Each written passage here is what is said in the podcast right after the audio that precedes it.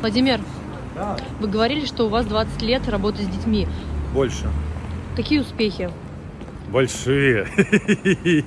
Очень большие. Я очень горжусь своими учениками, потому что каждого ученика я воспринимаю как и учителя тоже. Это же любые отношения, это двусторонняя, как бы улица с двусторонним движением. А, Я их чему-то учил, и они меня учили. А, Большие успехи. Вы их видели и и по телеку. Кто-то из них стал гораздо более известным и популярным, чем я, если это вообще важно. Мне главное было при работе с каждым следующим ребенком, подростком или взрослым человеком